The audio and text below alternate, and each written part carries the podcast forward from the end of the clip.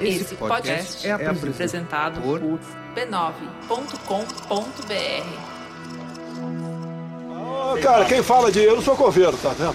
Gente, mais uma coisa, como foi a reunião Não, não sou coveiro. A gente ultrapassou o número de mortes da China hoje. O Brasil, E daí? Brasil não vai. Lamento. Quer que faça o quê? Eu sou Messias, mas não faço milagre. Um plano pro. Tem a questão do coronavírus também, que, no meu entender, está sendo superdimensionado o poder é, destruidor desse, desse vírus. Obviamente, temos no momento uma crise, uma pequena crise, né? Um, no meu entender, muito mais fantasia a questão do coronavírus, que não é isso tudo que Eu sei, eu sei, é bem possível que você não aguente mais ouvir tanta atrocidade. A ideia hoje não é te dar mais motivo para estresse nessa fase, não. A ideia é discutir justamente os impactos na nossa saúde mental, tanto do noticiário intenso quanto da condução do governo federal para as crises que estão postas e também as que são geradas. Vamos conversar sobre os efeitos disso tudo no nosso dia a dia. Eu sou Juliana Dantas e o episódio desta semana do Finitude já começou. Este podcast é uma produção da Rádio Guarda-Chuva. Jornalismo para quem gosta de ouvir. Eu cheguei ao tema de hoje porque eu não estou dando conta e porque eu conheço um monte de gente que também não está. A pandemia já seria dor de cabeça suficiente, mas ainda demos o azar de viver aqui, agora, com o ex-presidente. Nosso país está sendo considerado um dos três piores governantes diante da pandemia. Né? Então a gente já tem uma, um fator de estresse aí top mundial, digamos, né? Eu convidei uma das mais respeitadas psicanalistas do país para conversar com a gente aqui no Finitude. Mestre e doutora em psicologia pela USP, diretora do Instituto Gerar, colunista da Folha de São Paulo. Eu estou falando da Vera Iaconelli. Essa figura que deveria funcionar como devem os governantes na situação de crise, como aquela, aquele lastro moral, é, de segurança, aquela pessoa que na hora que o barco está à deriva, está ali firme, né, nos liderando, que seria a liderança para, para um povo, para um país, se mostrou pífia e, pior, enlouquecedora, absolutamente No enlouquecedora. meu caso particular, pelo meu histórico de atleta, caso fosse contaminado pelo vírus, não precisaria me preocupar. Nada sentiria ou seria, quando muito, acometido de uma gripezinha ou resfriadinho. Não há motivo para pânico. Seguir rigorosamente as recomendações dos especialistas é a melhor medida de prevenção. As informações são é, contraditórias, a pessoa fala uma coisa e faz o contrário, diz, diz o que acabou de dizer, então é para isolar, mas sai na rua.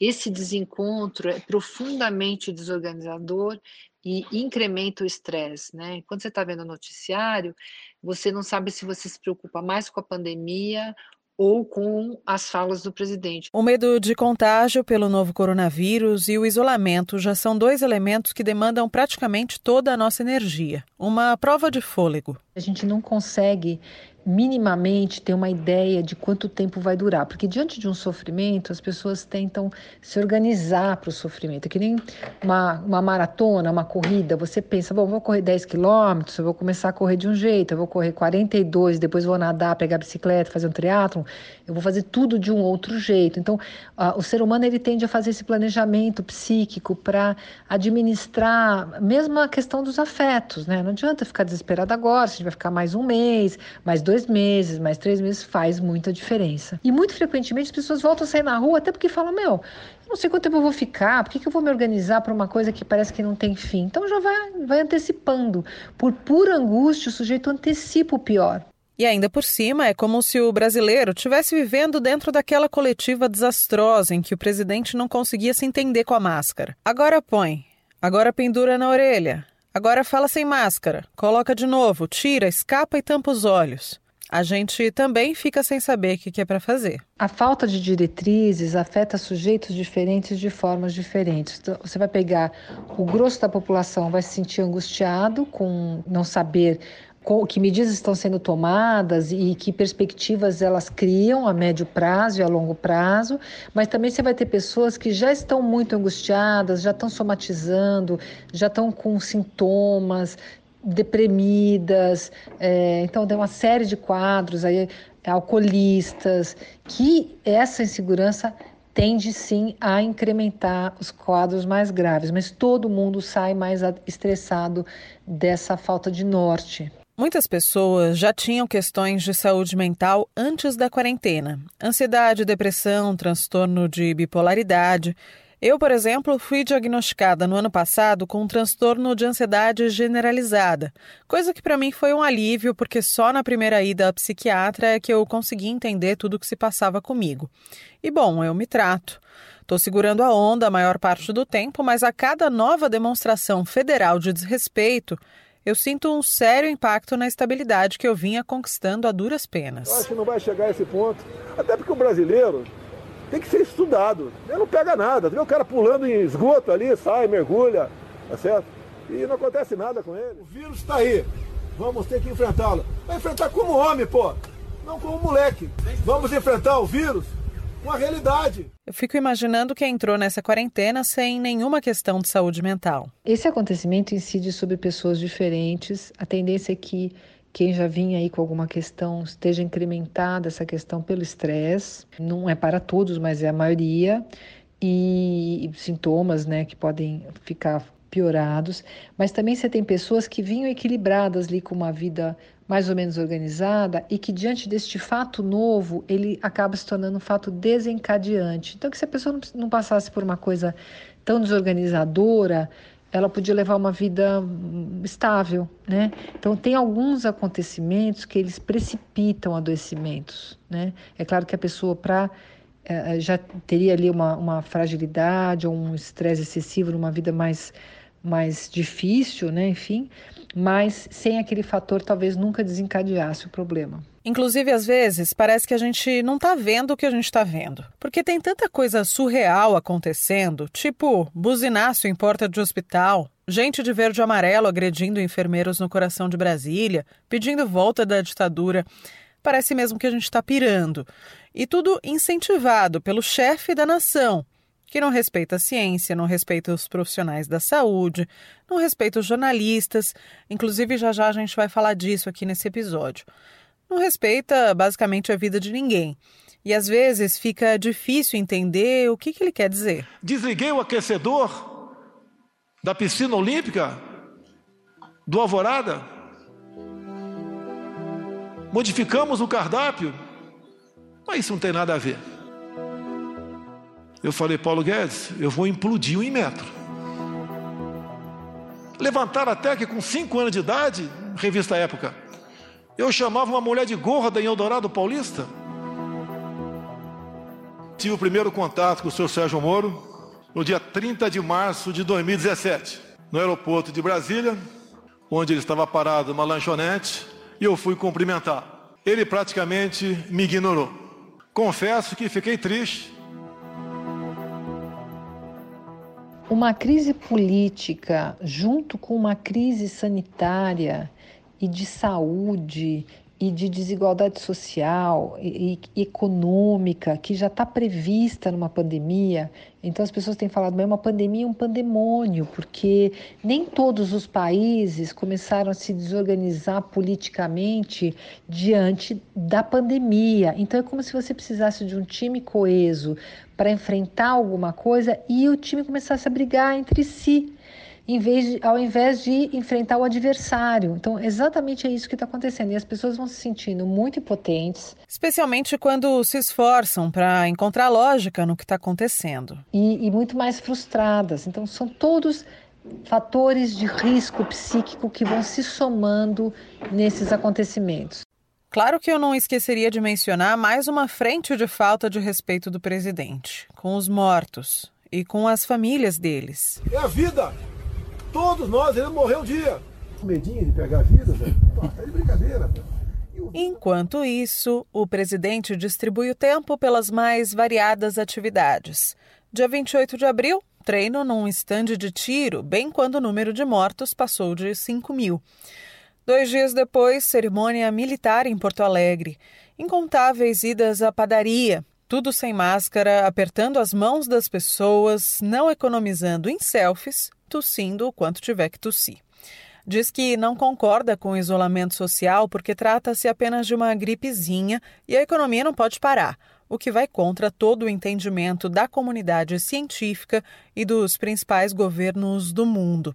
Segundo a última pesquisa Datafolha, um terço dos brasileiros apoia o pensamento dele. A simbologia desse ato do presidente é, é incompreensível por um certo lado, que no mínimo é, é uma falta de reconhecimento do sofrimento alheio, e a gente sabe que para a elaboração do luto, o reconhecimento da dor do enlutado, daquele que perdeu um ente querido ou algo muito importante, é, faz parte do processo de luto. Então, vamos dizer que você está ali é, chorando um morto na sua família e eu chego para você e falo assim: ah, mas imagina, sei lá, no que vem você casa de novo, ou ah, você tem outros irmãos. É impensável, seria uma de uma violência, uma violência sobre outra violência. Essa é uma hora em que as pessoas se reúnem para dar apoio, para trazer alento, para facilitar o processo do luto. O que o, que o presidente exemplifica é uma das formas de impedimento do luto pelo não reconhecimento social. É claro que se a gente for entrar no que simplifica, a gente vai entrar na, na insanidade do nosso presidente, né? Mas os efeitos sociais são de é, são intoleráveis, porque por que eu estou me sacrificando e, e, lutando ali para sobreviver se as pessoas vão tirar um sarro e dizer e daí? É, é muito desconcertante. Eu acho que é, para qualquer psicanalista hoje, é, é um exemplo tão acabado de uma certa mentalidade do que se chama necropolítica, ou seja, é uma política voltada para decidir quem vive, quem morre, né?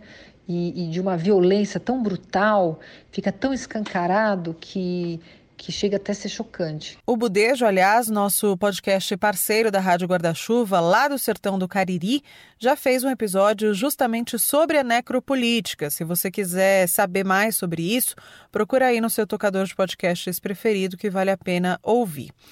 Mas, bom, eu falei com a Vera Iaconelli também sobre a avalanche de notícias. Emissoras de rádio, televisão, jornais, revistas, portais abordando quase que 100% do tempo as questões do coronavírus e da política. E é isso aí mesmo, o jornalismo está aí para informar. Mas consumir um noticiário tão trágico 24 horas por dia também impacta a nossa saúde mental. E a atenção tem que estar voltada não só para a quantidade, mas também para a qualidade do conteúdo que a gente absorve, já que a notícia falsa aparece na nossa mão dos mais diversos jeitos: pelo grupo de WhatsApp da família, no Facebook daquele colega de trabalho, no Twitter, diretamente do gabinete do ódio. Tenho visto que causa muito mal é aquela busca por notícias, uma espécie de looping interminável de busca de notícias que não ajudam ninguém, porque a gente sabe que a curva vai aumentar, a gente sabe que alguns lugares vão, o sistema de saúde vai colapsar, e, e a ordem é, em qualquer caso, ficar em casa, salvo aquelas pessoas que também, pelo bem comum, não de si próprias necessariamente, estão lá na linha de frente da, da saúde, né, ou nas necessidades básicas, essas pessoas, infelizmente, têm que sair e a gente tem que dar todo o apoio para que, caso elas adoeçam, elas tenham lugar uh, onde ser tratadas. Fora isso, a gente tem as informações necessárias, a gente tem as informações sobre o governo que são extremamente ansiógenas e a gente tem também as fake news. Então, a gente tem três correntes de informação, sendo que as duas últimas afetam profundamente o estresse da população. Então, é, é, uma sobre a outra sobre a outra, né? Então, é, sim, a gente tem que tomar muito cuidado, a gente tem que se informar com moderação, vamos dizer assim, para poder administrar o estresse do dia a dia. No começo da pandemia, eu confesso que eu fui totalmente essa pessoa. TV ligada em canais de notícias o dia inteiro, via todas as coletivas de todos os órgãos oficiais, sabia todos os números exatinhos de cabeça. E eu percebi o quanto vinha me fazendo mal, especialmente quando o nosso excelentíssimo se dignava a falar mais alguma barbaridade. Nas últimas semanas eu consigo, em alguns dias, nem ligar a televisão. Claro que às vezes eu tenho algumas recaídas, digamos, mas eu me mantenho informada mais pela internet e tento dosar. o que, claro, também não é fácil. É super importante a gente fazer a curadoria e, o, e, um cuidado de si no uso das informações, porque a gente não só tem um excesso de informações sobre a pandemia, que são duras, porque a gente sabe que a curva vai aumentar. Todo dia você vai saber de mais mortes, mais contaminados, mais mortes, mais contaminados, mais crise econômica. Isso é um fato. Então, é o tipo de uma informação que se repete para pior. A gente sabe que ela tem que chegar no máximo para ir abaixando, e mesmo esse abaixando é de um sofrimento, porque são mortes, né? Então, as informações em si já são muito duras. Não há necessidade de você ficar vendo uma informação atrás de outra o tempo todo e tornar isso uma compulsão. O que a gente tem que fazer, a gente já sabe, o ideal é a gente fazer, seguir com a nossa vida, não sermos omissos e nos sentirmos solidários uns com os outros para tentar rebater um pouco essa sensação de impotência. Por falar em sensação de impotência, esse provavelmente é um dos sentimentos mais fortes de quem é jornalista hoje em dia. Eu convidei o Rodrigo Alves, que comanda o podcast Vida de Jornalista, também irmão do Finitude. A nossa agenda aqui está monotemática e a do Rodrigo também, falando só de coronavírus, mas abordando diferentes aspectos da pandemia. Eu, do nosso jeitinho aqui. Ele, do jeitinho dele lá, trazendo informações dos bastidores das coberturas, ouvindo jornalistas do front, tentando entender como esse cenário está fazendo com que nada mais seja da maneira que era. Eu acho que esse governo, desde o início, ele já vinha forçando o jornalismo a bagunçar um pouquinho essas liturgias da profissão, esses limites, até que ponto eu posso passar aqui do meu limite ou até que ponto eu devo passar do meu limite para deixar claro para a população o que está acontecendo. Tipo isso que a gente está fazendo aqui hoje. Então, por exemplo, você já encontra num título de um grande jornal numa matéria um título como Bolsonaro mente e diz que não convocou manifestações antidemocráticas. O verbo mentir você não achava numa matéria de jornal, num título de matéria. Hoje você já encontra aqui e ali. Até que ponto a escalada do Jornal Nacional, escalada que a gente chama no jargão jornalístico, é a abertura do jornal, aquele momento das manchetes. Boa noite. Boa noite. O Brasil tem mais de 5.400 mortes por Covid-19. 449 confirmadas nas últimas 24 horas. Políticos e representantes representantes da saúde criticam a fala do presidente Jair Bolsonaro sobre o aumento das mortes. Mas o e daí é apenas mais uma de uma série de declarações do presidente que desde o início subestima o perigo do vírus. Até que ponto aquilo ali tem que ser uma pancada fortíssima no que o governo fez naquele dia? Tudo isso são decisões que vão mudando e que a pandemia está potencializando. Então, por exemplo, quando o ministro da Saúde, Mandetta, o ex-ministro da Saúde, estava naquele cai não cai, o Bolsonaro fazia uma coisa que ia contra ele, a imprensa ia no Mandetta. E aí, Mandetta, o que, que você achou do que, que o Bolsonaro fez? Ali cabe uma reflexão: será que a imprensa tem que fazer isso? que é o trabalho normal do jornalista, que é fazer a pergunta que tem que ser feita? Eu acho que o pessoal que está ali na, no dia a dia, ouvindo o presidente falar impropérios para os jornalistas, deviam pedir no mínimo adicional insalubridade, né? Ou o jornalista começa a ter uma maluquice na cabeça que é pensar o que, que pode ser melhor para o país. Será que se eu pressionar o Mandetta e ele falar uma frase contra o Bolsonaro e o Bolsonaro demitir o Mandetta, isso vai ser ruim para o país? Porque pode entrar um olavista no Ministério da Saúde que vai mandar todo mundo sair de casa? Então a imprensa começou a ter que lidar com esses questionamentos do que, que eu devo fazer como jornalista. A minha opinião pessoal, como velha Conelli, psicanalista, não sei se eu posso emitir uma opinião dessa natureza, mas eu acho que dar voz para um louco no meio de uma tempestade não ajuda ninguém. Embora isso esbarre com a questão da própria informação que tem que chegar sim para as pessoas, mas talvez fazer uma, uma, também, né, fazer uma curadoria entre aquilo que é falado é, que é por escárnio e, de fato, o que vale a pena a gente saber. Isso acho que mudou muito. A cobertura política é uma maluquice hoje, né? Você não sabe como é que vai ser o dia amanhã. Você vai dormir num dia, não sabe se vai acordar com uma declaração completamente estapafúrdia. Spoiler, sim, vai acontecer. Sim, acontece todo dia. Então tudo isso o jornalismo teve que ir repensando nesses dias, né? A gente tem que botar os jornalistas como aqueles que estão na frente de batalha, junto com os médicos, os entregadores de comida, as pessoas que estão trabalhando em, em, em trabalhos essenciais, eles estão muito expostos ao estresse, a, gente, quando você assiste alguns programas de televisão, você, fala, você vê a cara de desespero. Tem jornalistas que parecem que vão chorar quando contam a notícia, porque realmente dá muita impotência, muita angústia transmitir o tipo de informação que está sendo transmitida no Brasil, para além da pandemia, porque quando você fala das mortes, você está falando de uma coisa onde estamos todos irmanados, juntos, pensando uns nos outros, o que a gente pode fazer? Ainda tem algo potente ali diante da informação dura.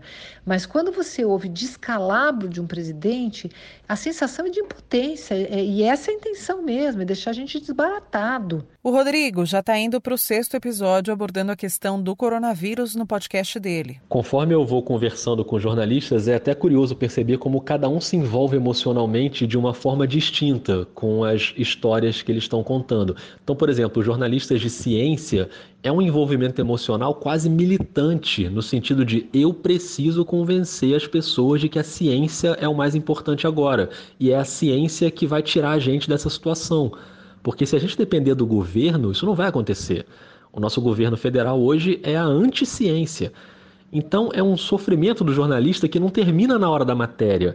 Ele vai se estender até o Twitter para você desmentir uma notícia falsa, para você tentar convencer alguém de que aquele caminho não é o caminho da ciência, porque todo dia na televisão o presidente está falando uma coisa fantasiosa. Então é difícil ganhar essa batalha, entendeu?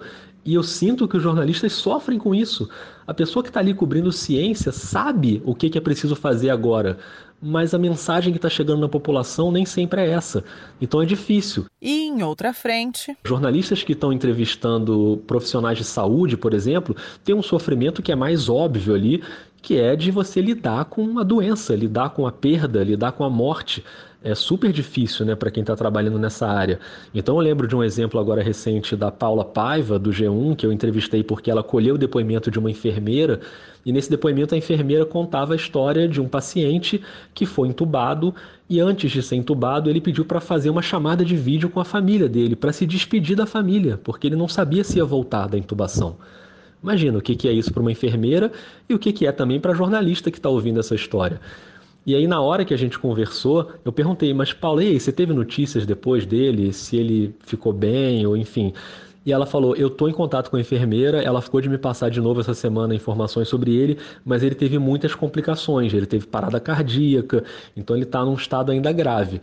E aí se passaram três semanas desde esse episódio, e agora a Paula me mandou uma mensagem feliz, falando: Rodrigo, ele teve alta, ele teve um monte de complicações e ele teve alta. E ela estava super feliz com isso. Então, às vezes, uma notícia boa no meio de tanta tragédia é o suficiente para te dar um respiro ali. E ali você consegue ter um pouco de alívio, porque o normal não é o alívio. O normal é a notícia ruim. A gente está tendo que lidar com isso o tempo inteiro. E é óbvio que tem um impacto emocional nisso. Eu perguntei para o Rodrigo se ele acha que, de alguma maneira, a pandemia pode vir a reforçar o papel fundamental da imprensa para a manutenção da democracia eu fico um pouquinho com o pé atrás, eu estou um pouco vacinado. Até porque eu sou a favor da vacina, né? Porque a credibilidade já chegou num nível tão baixo que as pessoas não acreditam nem mais que vacina funciona. Então, nesse caso, eu prefiro esperar um pouco, porque a gente está nesse momento aí de pós-verdade, que a verdade que me interessa é a verdade política minha, é o meu dogma, é o meu ideal. Não, não importa se alguém está esfregando um fato na minha cara. Eu só acredito se eu quiser. A regra é meio essa, e a gente tem visto muito em rede social, principalmente, isso acontecer. As pessoas continuam num sentimento de negação muito grande. Mas talvez os efeitos da pandemia, as pessoas vendo a realidade ali na cara, talvez isso ajude de uma maneira cruel, né? Não precisava ter isso para as pessoas perceberem, mas talvez no fim das contas a gente possa tirar alguma coisa de positivo das pessoas saberem que a informação é importante e que o jornalismo bem feito é fundamental para que essa informação chegue direito, né? Que ela chegue bem até a população.